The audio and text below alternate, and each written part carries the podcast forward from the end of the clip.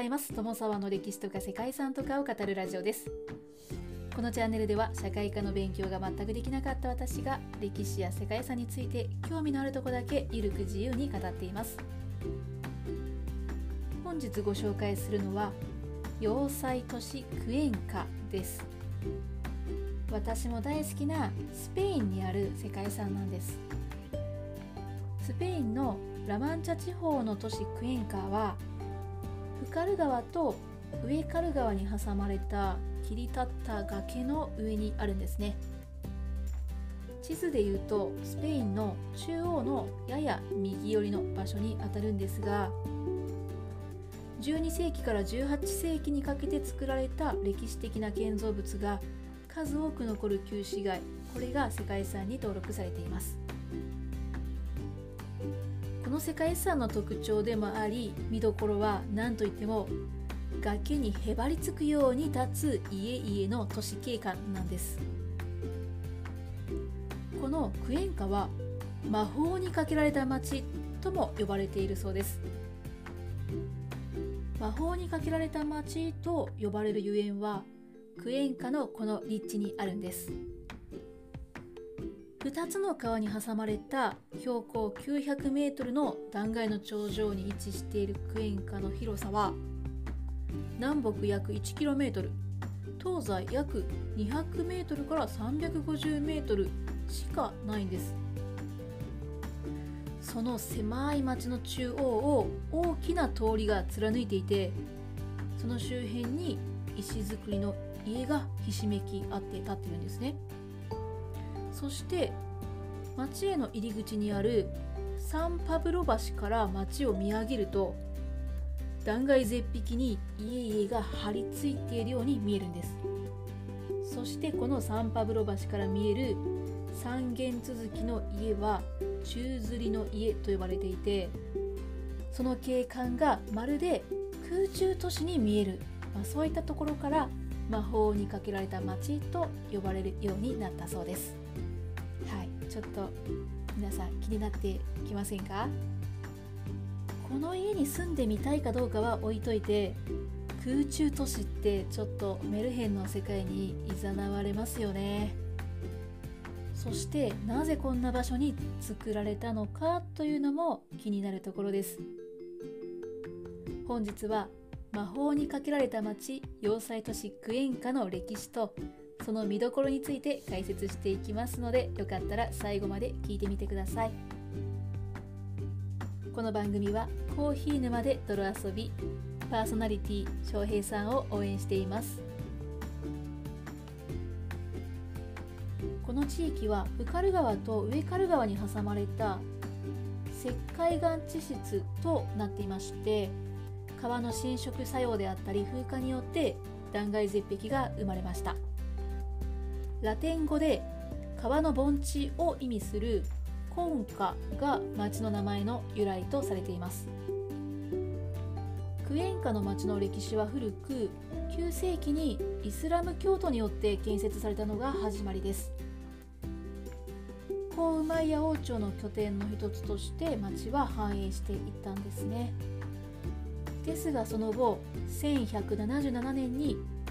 この地のレコンキスタが完遂しました。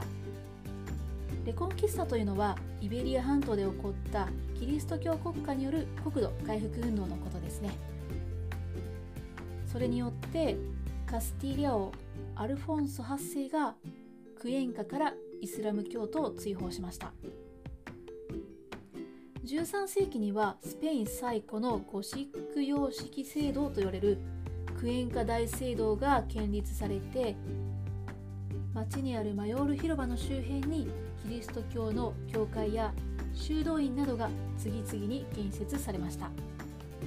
その後16世紀にかけて織物産業や手工業を基盤にクエンカの町が繁栄すると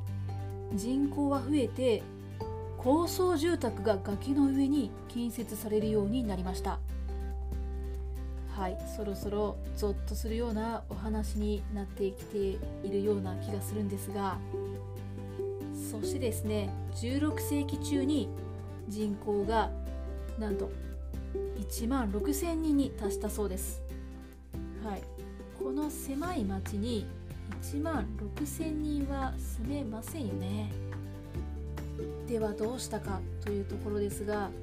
要塞都市のゆえんとなる町の中央にあった要塞地区は宗教地区に変身しました。そしてそこに住んでいた上流階級の人々が平地に移り住むことになったんですね。これによって平地には新市街が形成されていきました。そして残った断崖絶壁の頂にはイスラム建築とカトリック建築が混在する街並みが出来上がっていたんですね。街の中心から要塞が姿を消してその場所に宗教施設が誕生したわけで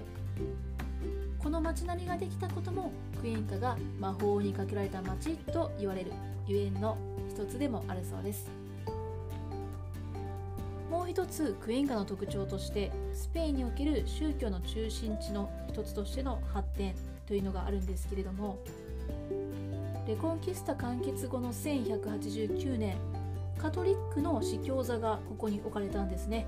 そしてそれに合わせるように小さいながらも芸術的な価値の高い4つの聖堂が建設されました。17世紀には産業が衰退してしまって人口も4000人にまで激減したこともあったそうですね。ですけどもその時も修道士たちは町を離れることはなかったそうです。そしてその後19世紀になるとこの荒れ果てていた修道院が再建され今でも宗教に生きる町と呼ばれているそうですね。このような歴史のあるクエンカには古いゴシック様式建築のクエンカ大聖堂やペトラス修道院サンミゲル聖堂そしてエルサルバドル聖堂など歴史的な建築物が数多く残っているんです。クエンカの丘で一番高い場所に立つのはファサードのバラの窓が美しいゴシック様式のクエンカ大聖堂です。小塔などは残念ながら戦争などを経て破壊されてしまったそうなんですが繊細なレリーフや彫刻が施された優美な姿が青空に映える美しい大聖堂です。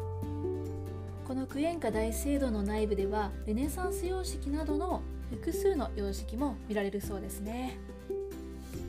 さてそしてクエンカのシンボルともいえる建築。それが宙吊りの家です。宙吊りの家は14世紀に建てられて18世紀までは視聴者として使われていたそうです。絶壁ギリギリに立っていてバルコニーは完全に崖から吊り出しています。もう非常に不安定に見えるんですよね。これはさすがにですね高い場所が大好きな私もちょっと足がすくみそうだなというふうに思います。外観は狭くて小さく見えるんですが実際は家3軒分の広さがあるそうです。そして内部は修復が十分に行われていて現在は美術館になっているそうですね。アントニ・タピースであったりエドワルド・チリーダなどスペインの芸術家によって制作された